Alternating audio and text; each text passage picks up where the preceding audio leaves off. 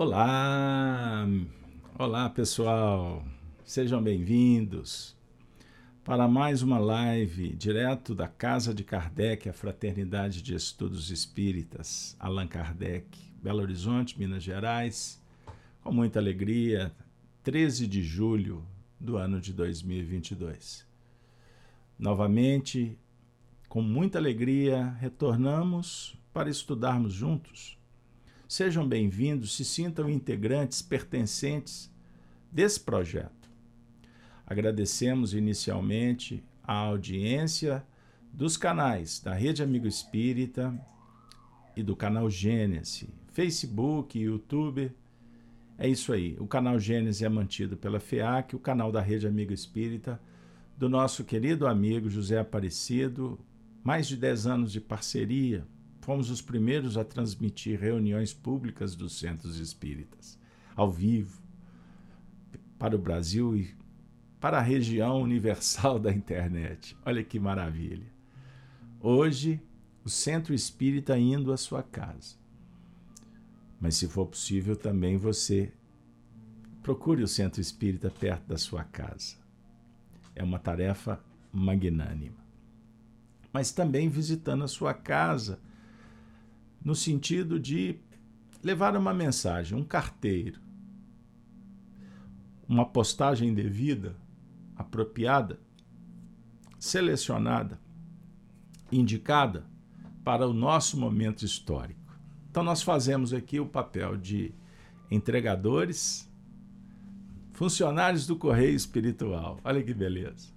Mas, ao mesmo tempo, oferecendo as cartas, a gente acaba recebendo porque precisamos muito, muito, muitíssimo do conteúdo das missivas do Cristo. E quarta-feira é um dia especial. A gente faz os nossos evangelhos todos os dias. Para quem não conhece o trabalho da FIAC, o canal Gênesis, todas as manhãs às sete horas, oferece o Gênesis no lar, carinhosamente tratado como o Evangelho no coração. Nós já passamos de 600 eventos. Estão todos play, na playlist disponibilizados gratuitamente.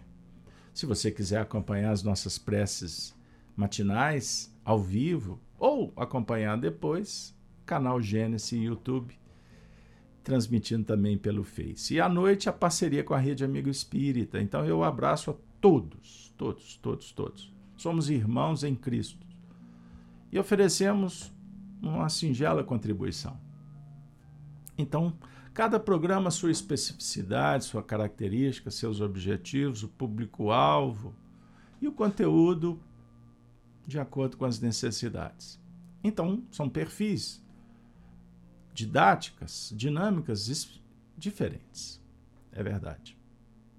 Então, nós temos o público que gosta das cartas de Paulo.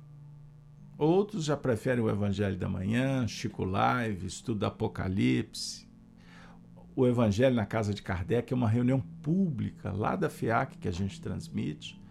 Terapêuticas, preces de irradiação, não percam. Tem muito tratamento acontecendo. Mas hoje é Cartas de Paulo. As missivas do Cristo para a humanidade. E o convertido de Damasco se tornou célebre expoente, divulgador, orientador do cristianismo nos seus primeiros movimentos.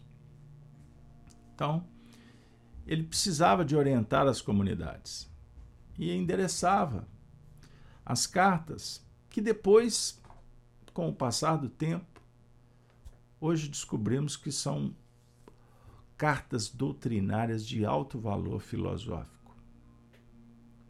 Se você for ler com os olhos humanos, rápido, rápido, ansiosos por conteúdos transitórios, pode até não ter muito valor.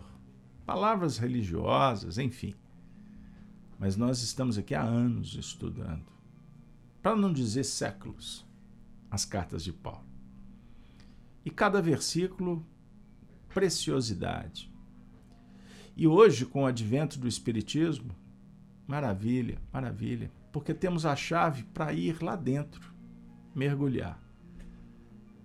Nos textos, na própria realidade. Cartas, palavras, recados indutores para o autoconhecimento. Psicologia profunda. Metafísica, estudos quanto à relação com os espíritos, a imortalidade, o passado, o futuro e etc. Mas, sob o ponto de vista psicológico, a psicologia que transcende, que nos auxilia a compreender a finalidade da vida, as nossas faculdades. Parafraseando Tomás de Aquino, vamos discutir o chamado tomismo né, do ser e da sua essência. Extraordinário, maravilhoso. Para que a gente possa caminhar com mais segurança, compreensão, inteligência. Vamos buscar o conhecimento. Então, Paulo de Tarso tem nos auxiliado muito. E agora nós estamos num momento histórico em que hoje vamos concluir. A primeira carta aos Coríntios, no capítulo 15. Olha que maravilha. Hoje nós vamos trabalhar os dois versos finais. E na próxima semana vamos partir para o capítulo 16. Então eu convido vocês para nos acompanhar. A leitura dos dois versículos. Lembrando que Paulo, nesse contexto, está trabalhando a ressurreição, a imortalidade da alma. Eu não canso de repetir que é necessário diferenciarmos espiritualidade de religiosidade. Espiritualidade é um diálogo filosófico. Conceber a imortalidade, a existência de Deus, dos espíritos, da evolução, mediunidade, livre-arbítrio, causa e efeito, princípios. Religiosidade é o um movimento íntimo, porque existem duas religiões: a externa que a gente se movimenta por aí. Vamos no culto, na igreja, no centro espírita.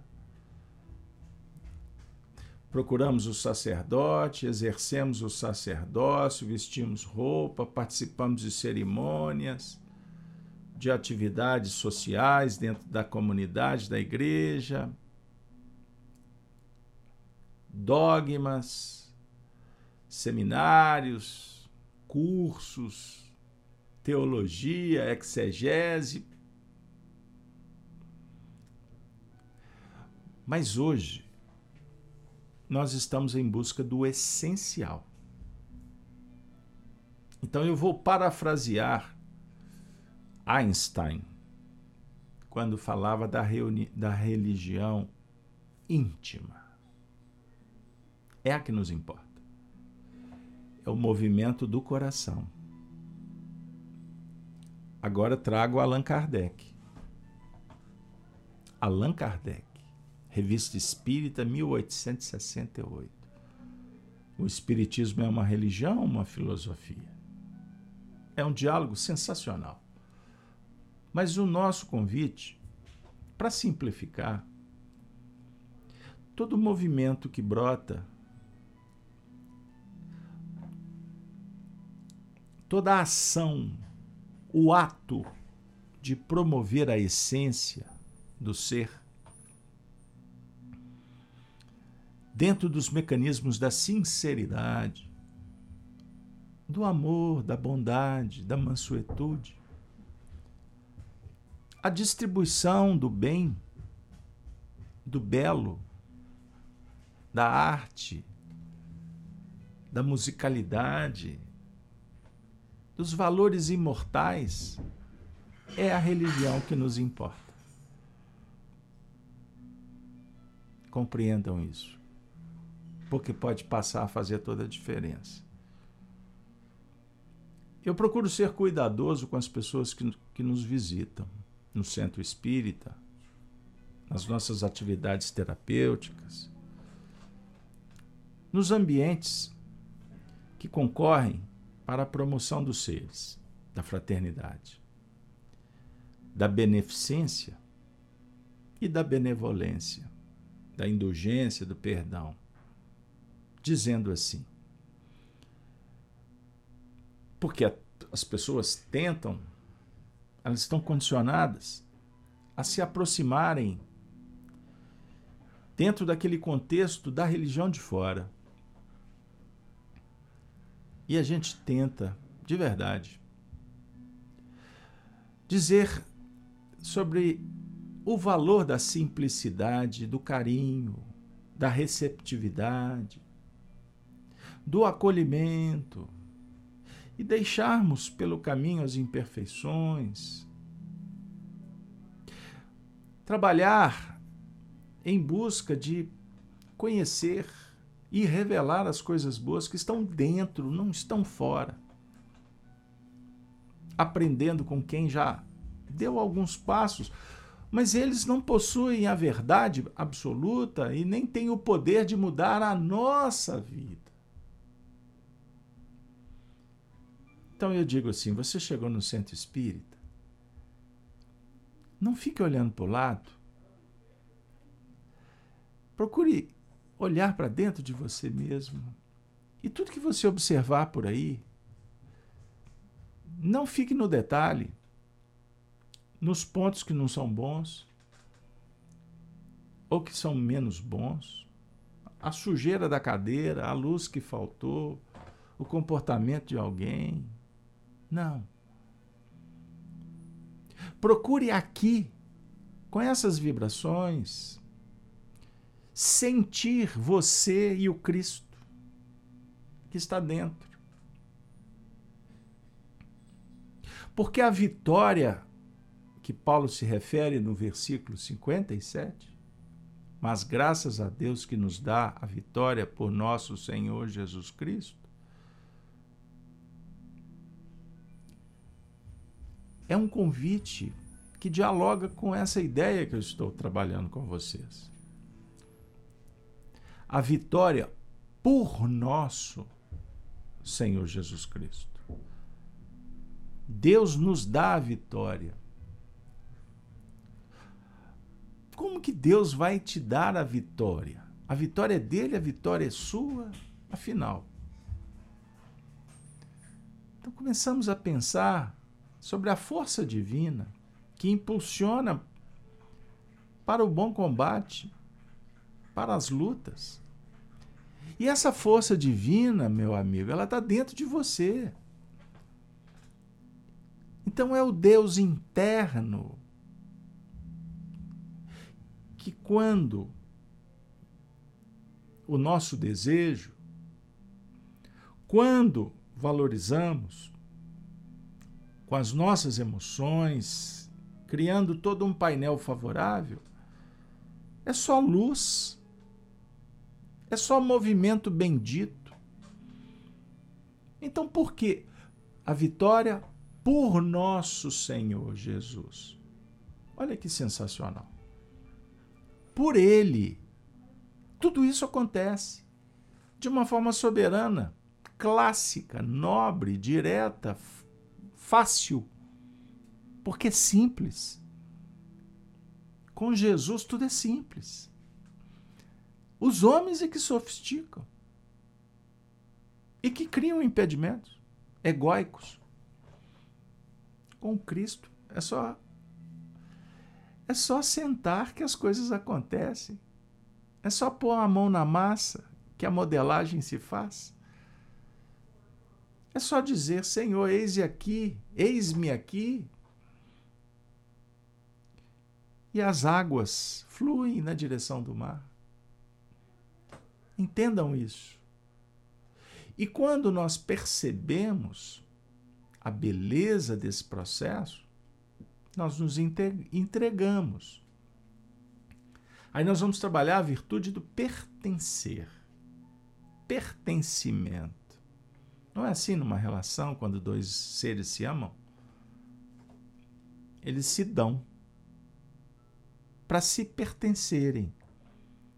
pertencerem uns aos outros em, no ideal, no propósito, porque ninguém pertence. Ninguém pertence a ninguém. Nós somos livres. Ninguém domina ninguém. Mas nós podemos nos pertencer. Nós podemos e juntos enaltecer o compromisso assumido. Compreendam. Mas a graça de Deus que nos dá a vitória por nosso Senhor Jesus Cristo. Quando descobrimos a beleza, o encantamento, a sutileza do amor do Cristo, dos bons espíritos que nos abraçam nesse momento, eles estão nos acolhendo numa região espiritual. Eles temos entidades aí do seu lado. No nosso setting, no nosso espaço terapêutico, a distância não nos separa. Nós estamos unidos por Cristo, usando um recurso da internet. Olha que maravilha. E daqui a pouco esses recursos já tem tecnologia de nós estamos em busca do 5G em breve, muito mais rápido do que se pensa, nós vamos ter tecnologia 6G. Então, essa nossa interação, ela vai ser muito mais qualificada. A gente vai estar muito mais perto. Mas independente disso, nós já estamos ligados. Porque aonde existe um princípio nobre, belo, justo. Bênçãos. Deus provê. Não existe distância, impedimento para o amor. Entenderam? Então, Paulo, durante todos esses versículos dessa carta, 58 concluímos hoje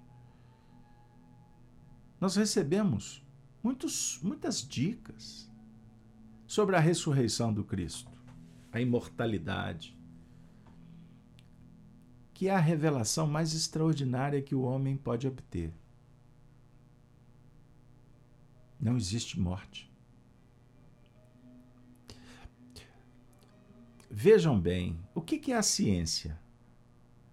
A ciência é o desenvolvimento da inteligência. Por que, que desenvolvemos a inteligência? Para superar o mal. O que, que é o mal?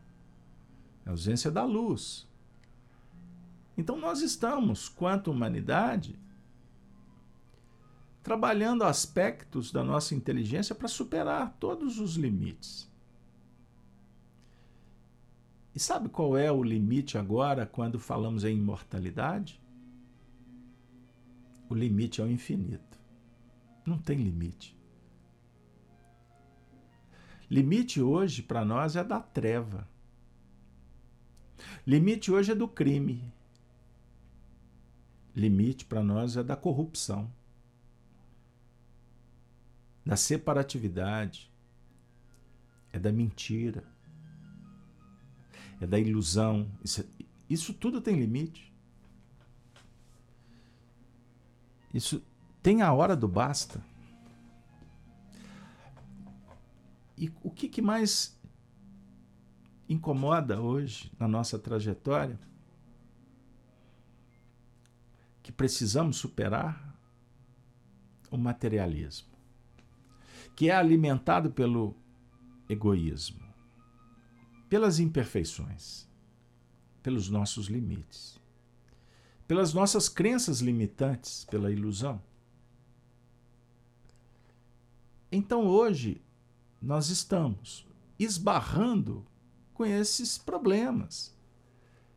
E agora, estudando Paulo, que nos aproxima de Jesus, obtendo a informação espiritista que esclarece os pontos obscuros, que faz ligação da mensagem esparsa, dos símbolos, as revelações. Aqui em Minas, poderíamos dizer: estamos com a faca e o queijo na mão. Chegou a hora de cortar o queijo. Ah, o queijo de Minas. Que maravilha, hein, pessoal? Tem queijo aqui para todo gosto. Mas o negócio é ter a faca para cortar. E temos um queijo de boa qualidade. Mas precisamos ter habilidade, inteligência, um gosto apurado. Compreenderam? Então, Paulo diz assim, o último versículo: Meus amados irmãos, sede firmes e constantes, sempre abundantes na obra do Senhor, sabendo que o vosso trabalho não é vão. No Senhor. O trabalho no Senhor não é vão. Sem o Senhor é vão.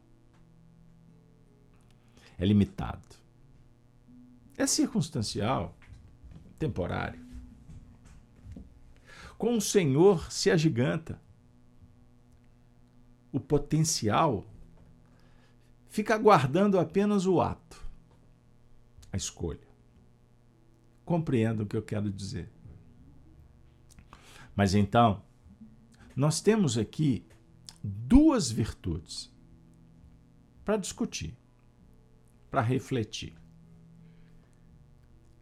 Dentro do trabalho que Paulo de Tarso sugere. Virtude da firmeza, sede firmes e constantes. E agora, nós vamos receber uma visita ilustre, amiga, fraterna, querida. Emmanuel, seja bem-vindo com a sua equipe.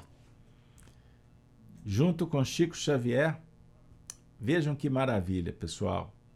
Com Chico Xavier, Emmanuel vai nos oferecer uma bela página e eu fico expectante que ela possa chegar no momento muito oportuno para o seu coração.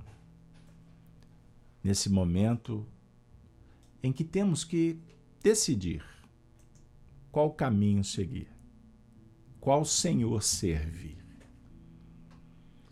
Então, observem, ele vai nos oferecer a interpretação desse versículo e para quem gosta de estudar depois, Fonte Viva, capítulo 69. Psicografia da nossa alma querida, Francisco Cândido Xavier. Bora lá? Vamos juntos. Ele diz assim: Muita gente acredita que abraçar a fé cristã será confiar-se ao êxtase improdutivo. A pretexto de garantir a iluminação da alma, muitos corações fogem à luta,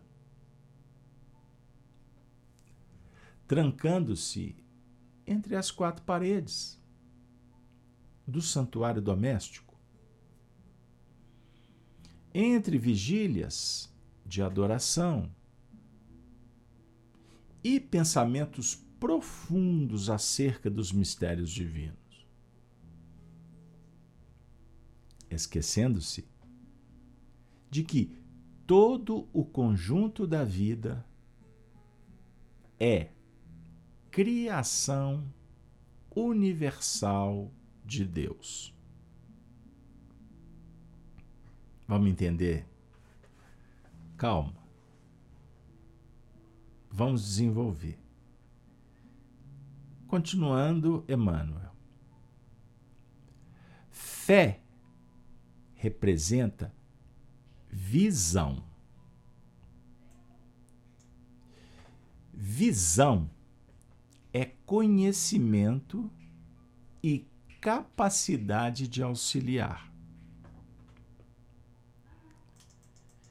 Quem penetrou a terra espiritual da verdade encontrou o trabalho por graça maior. O Senhor e os discípulos não viveram apenas na contemplação. Oravam, oravam sim, porque ninguém pode sustentar-se sem o banho interior de silêncio, restaurando as próprias forças nas correntes superiores de energia sublime que fluem dos mananciais celestes.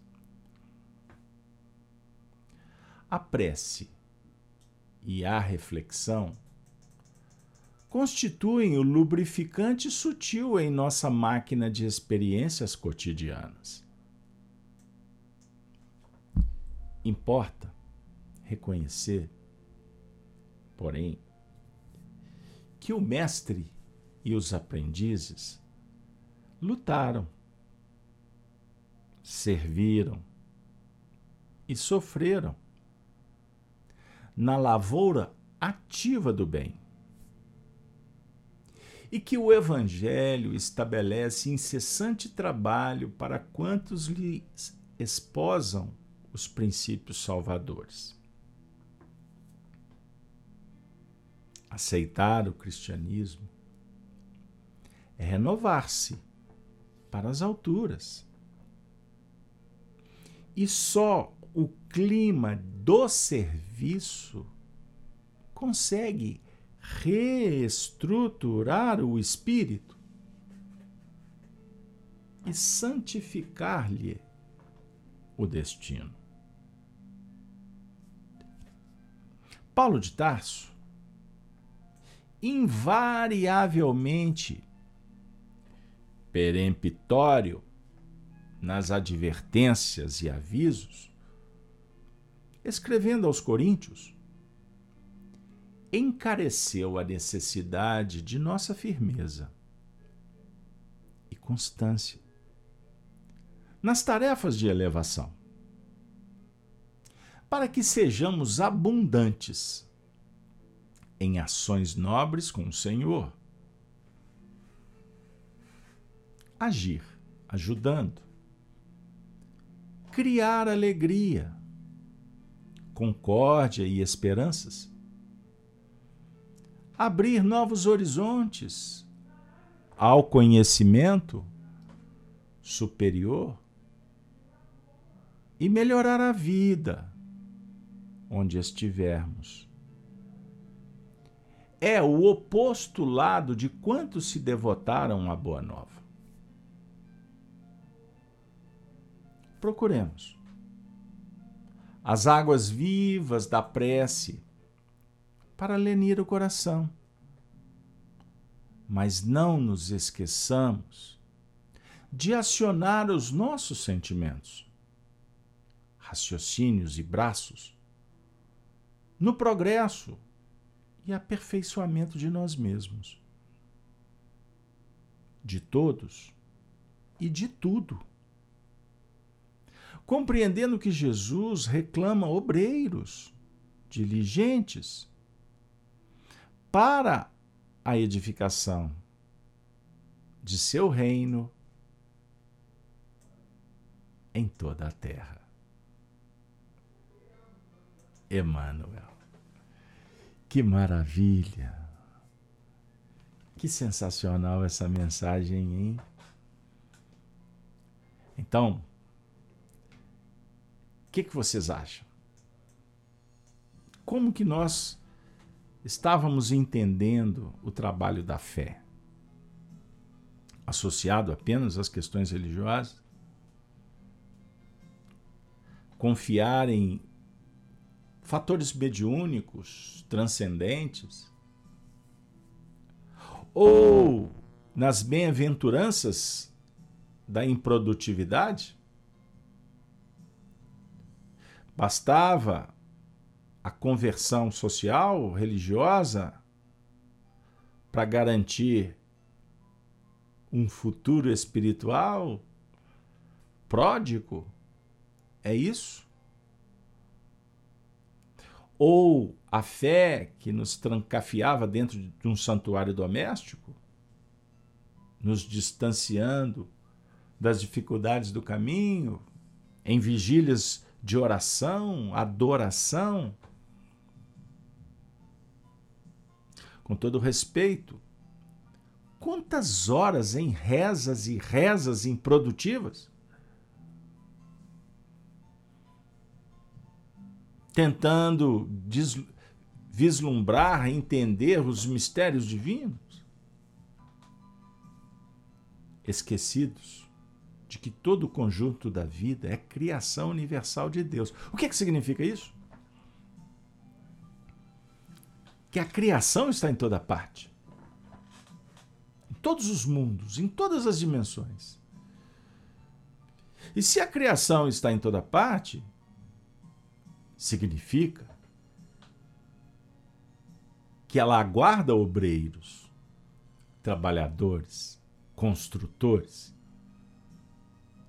mãos que se habilitam, corações devotados, mas que incipientes pelo trabalho encontrarão oportunidade de elevação de superação. Então a criação está em toda parte aguardando servidores.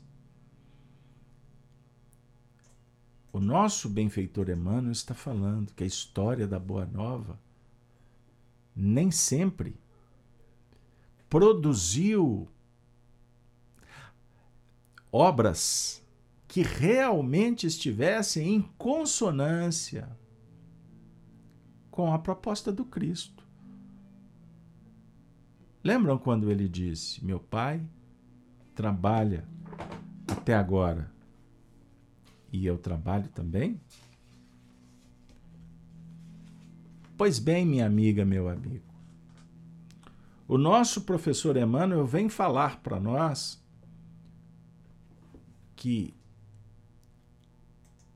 a constância, a firmeza são virtudes que precisamos desenvolver só na contemplação religiosa?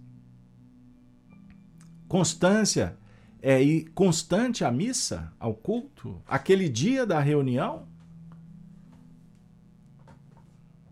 O médium só aquela noite do psiquismo que ele vai exercer mediunidade? Não. Nas lutas do dia a dia, todos somos impelidos a várias operações para avançar no caminho. É de sol a sol, querido.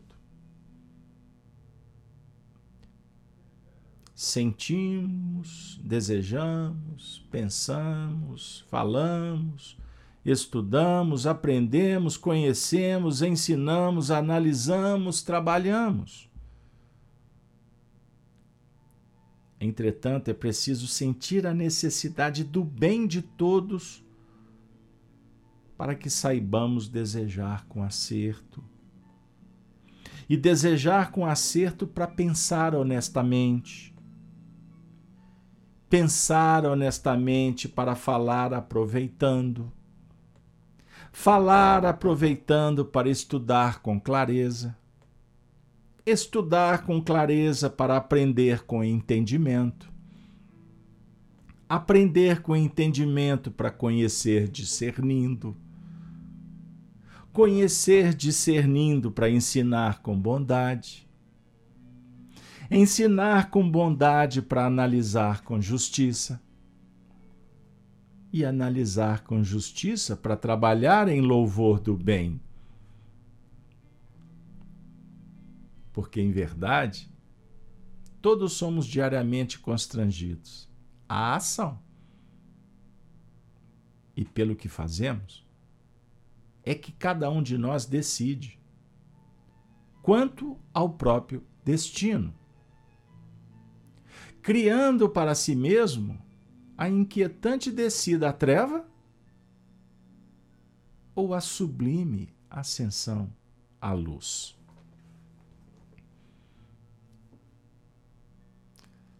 Trouxemos Emmanuel de volta no Palavras de Vida Eterna, na lição 44. E o que, que vocês acham de refletirmos ainda mais sobre a firmeza? Falamos da ação. Ação firme. Nesses momentos de aflição, de dificuldades, de pandemia moral, de crise social dos valores, aonde a palavra do Cristo é corrompida pelos religiosos. É adulterada por interesses mundanos.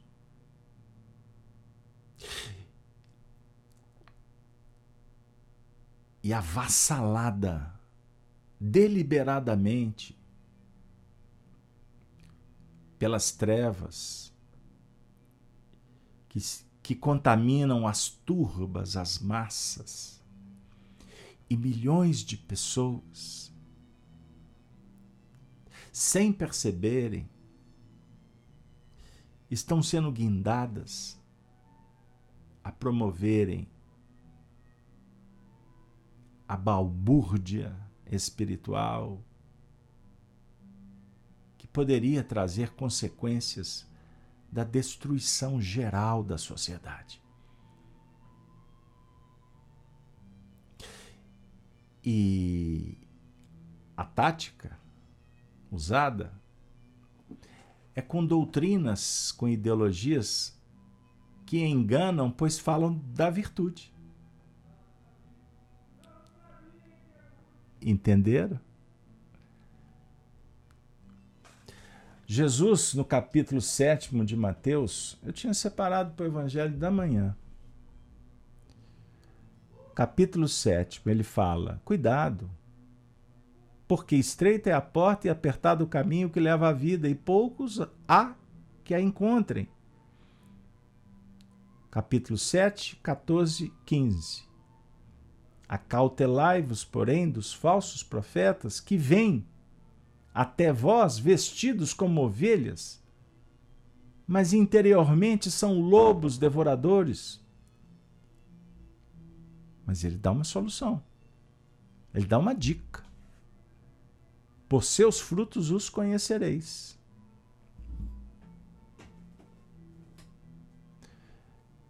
Mas eles não, eles não está dizendo que eles enganam?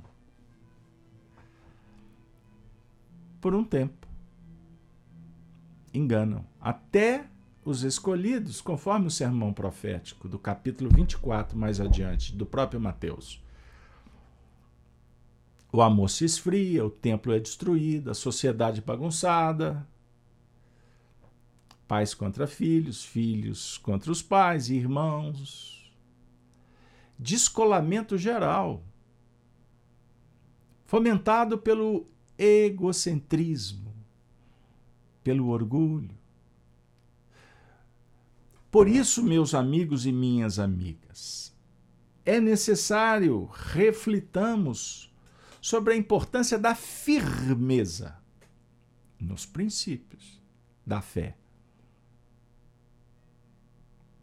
Pois nos dias de aflição e desencanto, escutemos Emmanuel.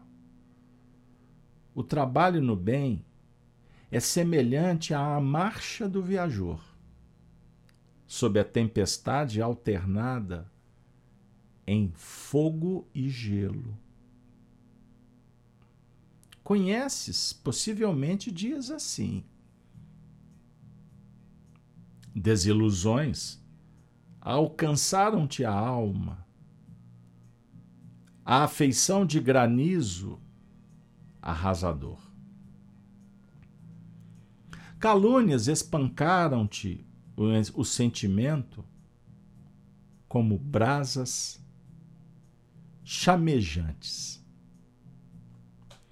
Perseguições gratuitas apareceram, quais torrentes de enxurro grosso, dificultando-te os movimentos.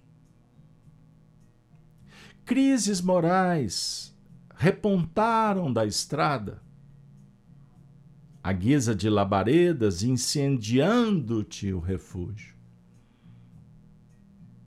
É como se todas as circunstâncias te induzissem ao entorpecimento e desânimo. Às vezes, quase só perguntas, pelas esperanças, pelas promessas, pelos sonhos, pelos amigos. Perguntas? Tens perguntado? Pelo médico? Pelo dinheiro? Pelo remédio? Tens feito essa pergunta? Em meio à tempestade que alterna fogo e gelo? Nosso professor e amigo vem com muito carinho dizer: ainda assim, persevera no serviço e prossegue adiante. Os companheiros que exterminaram intentos nobres e votos edificantes, tanto quanto os que desprezaram projetos superiores e abandonaram as boas obras, voltarão. Voltarão. Voltarão. É uma afirmativa. Mais tarde. Ao labor reconstrutivo.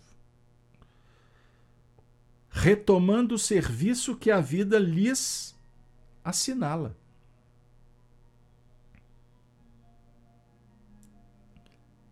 Não é que a vida assinalou no passado. É o que a vida assinala.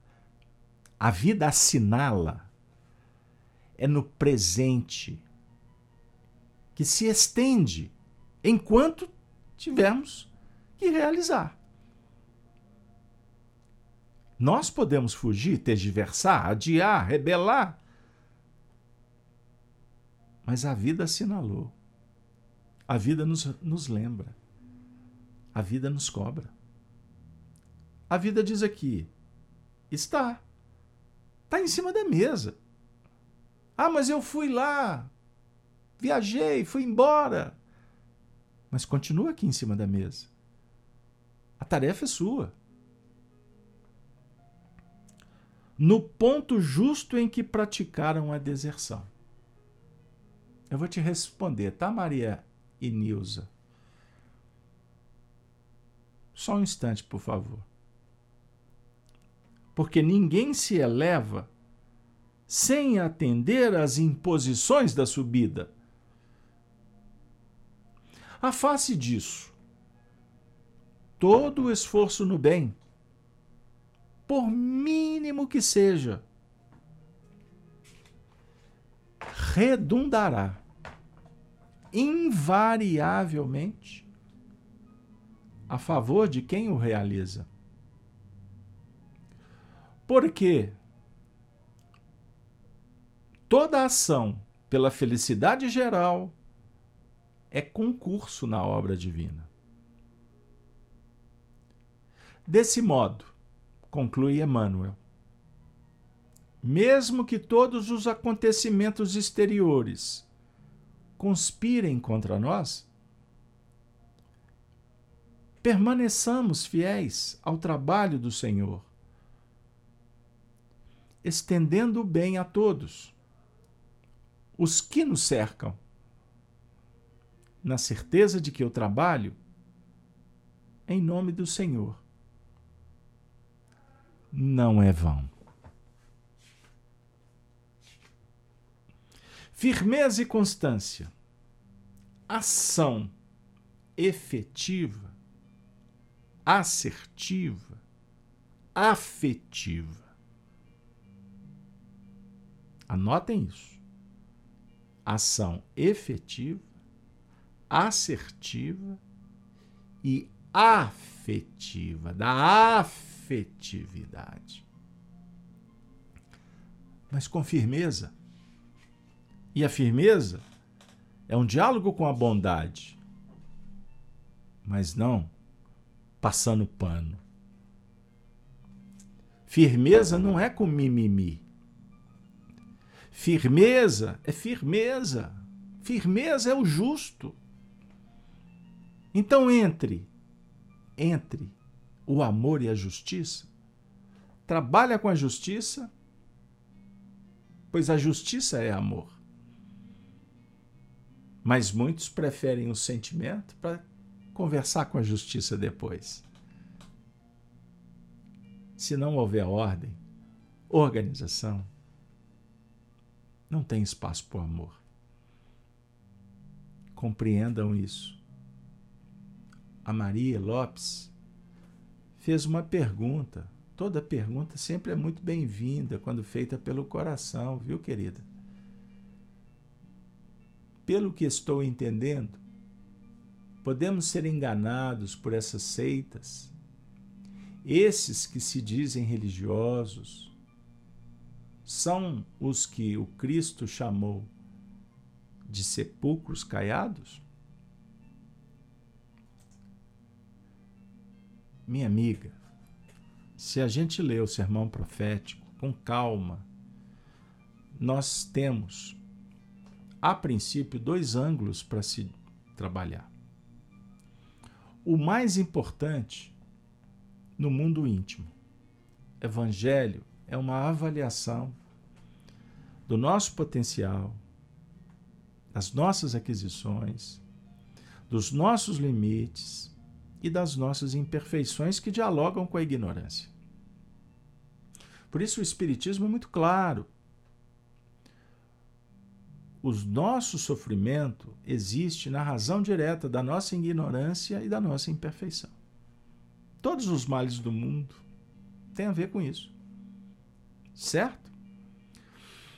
Mas, sobre o ponto de vista do desafio que temos, da ação que a vida sugere, dos nossos compromissos, das tarefas que foram tratadas, combinadas, isso envolve o nosso crescimento pessoal em parceria com os nossos entes queridos, os seres da criação.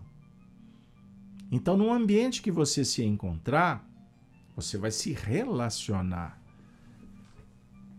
Porque nós temos uma virtude na intimidade sendo trabalhada. Eu vou sintetizar tratando como a lei de sociedade. Olha que maravilha. Então nós dialogamos com a sociedade, nos comprometemos, instituímos, escrevemos códigos, regras, estabelecemos, vamos dizer assim, um contrato. Vamos lembrar do, dos filósofos, né? Aquele, daquela era do chamado contrato, dos contratos sociais, do Locke, Locke, né? E etc. Tudo isso nos ajuda no labor. Mas o compromisso principal que nós temos é com Deus. É com a gente.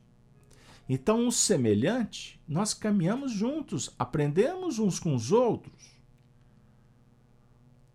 E dentro desse cenário, contradições, erros, a busca pelo acerto. Isso é constante.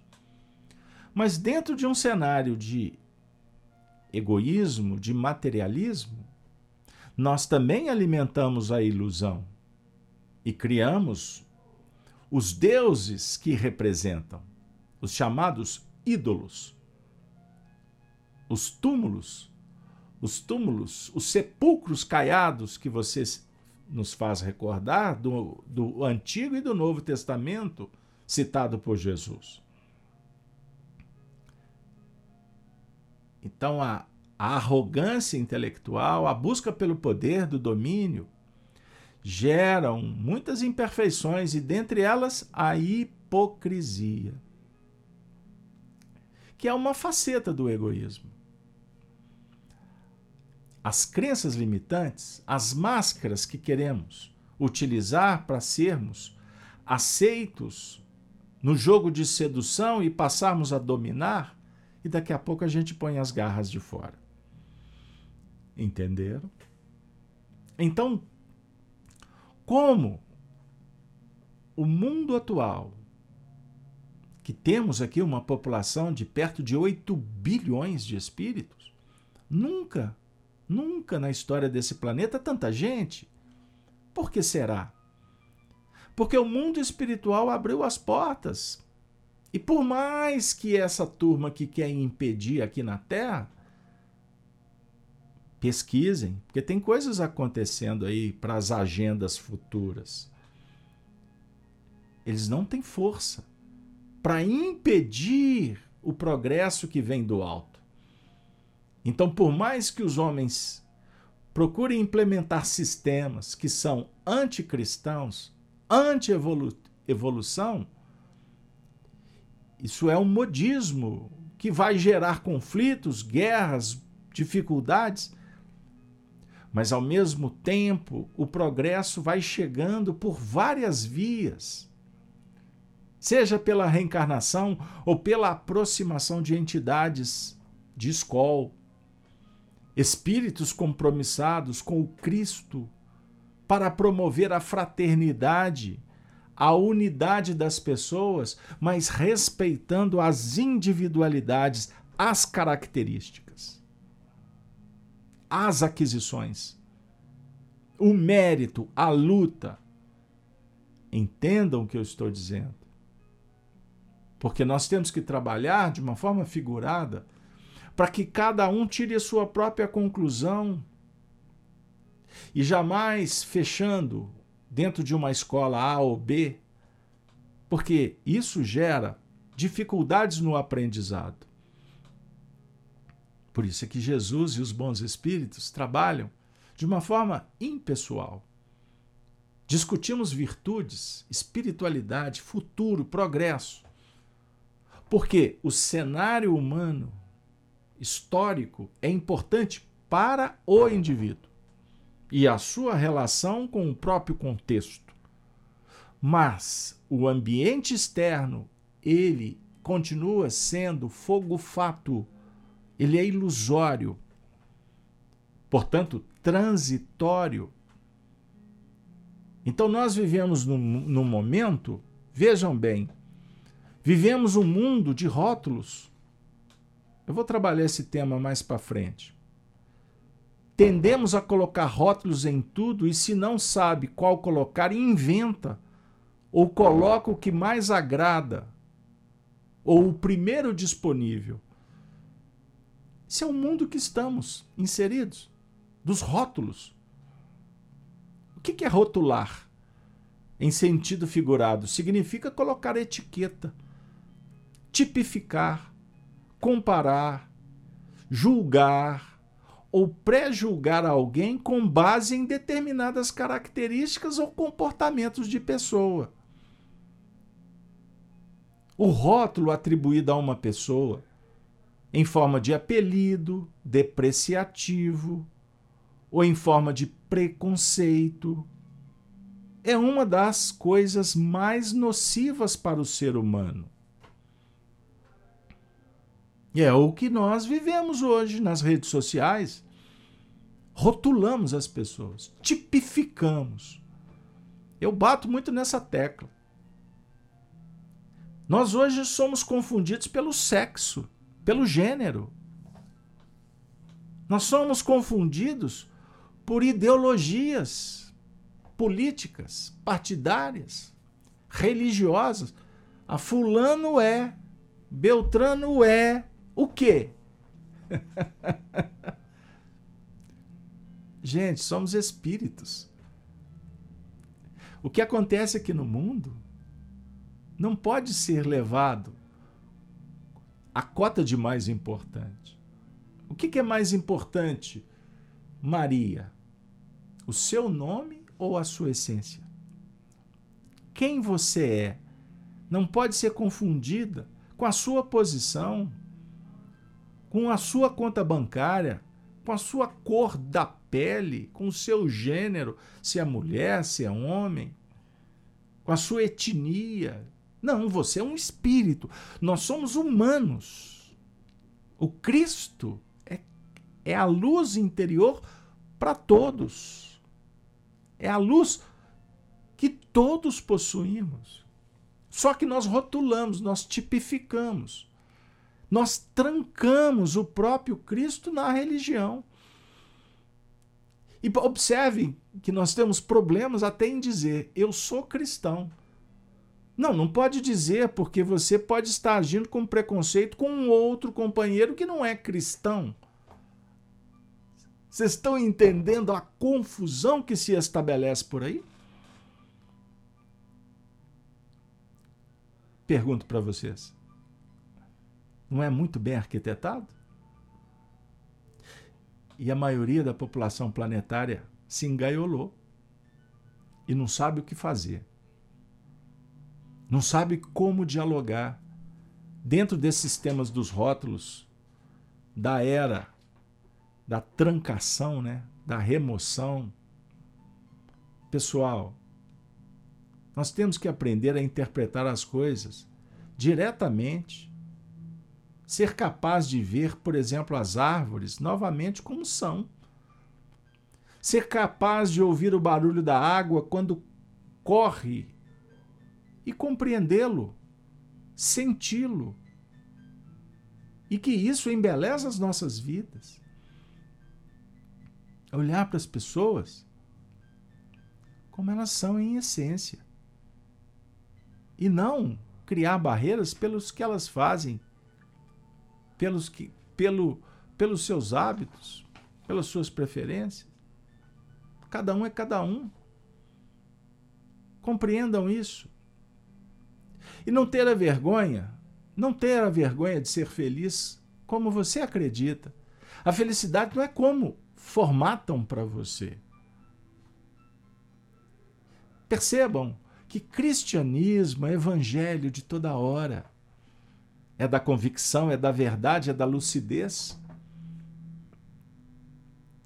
Se você ficar interessado no que as pessoas pensam de você, você vai ficar olhando para elas e não vai olhar para você. Você não vai compreender qual que é a sua destinação, a sua finalidade na vida. Você é mãe? Você não é apenas mãe. Você é esposa? Você não se limita a ser esposa. Você é filha? Muito menos. Você é um espírito. E que vai se agigantar exercendo atividades que você comprometeu, que você assumiu, dentro de uma ótica que isso ia te fazer bem. Por que, que não está te fazendo bem, caso não esteja? Você perdeu o foco? Você desistiu do projeto? Você se encantou com agora tudo pode? Vocês sabem quantas pessoas estão ficando doentes mentais porque acreditaram que tudo podem? Porque agora é a hora do tá tudo liberado? Aonde que elas vão parar? depois de exauridas? A paixão consome, destrói. Paixão no livro dos Espíritos é um corcel, ensina os espíritos e Kardec compartilha que precisa de ser cuidado, domado. O corcel não pode fazer o que ele quer. Você tem que montar, saber cavalgar, desenvolver habilidade para se conter o que não significa que você não vai ter os seus prazeres, as suas alegrias. Mas é necessário discernir para escolher e não se trancar dentro de um castelo de vidro ilusório em busca de uma lâmpada, de um aladim, de um gênio que esfregando ele vai cumprir as suas ordens, os seus desejos. O sábio, o filósofo, se encontrar uma lâmpada, sabendo que ali tem um gênio, ele vai esfregar, o gênio vai se apresentar e ele vai libertar o gênio para o gênio fazer o que ele quiser. Pode até ser que o gênio, em agradecimento, lhe presenteie. Mas o filósofo não está interessado em presentes. O filósofo está em busca de ver com clareza. Sabem por quê? Porque os ignorantes, os que não sabem, não querem saber. E se acomodam com essa suposta realidade. Existem os formadores de opinião.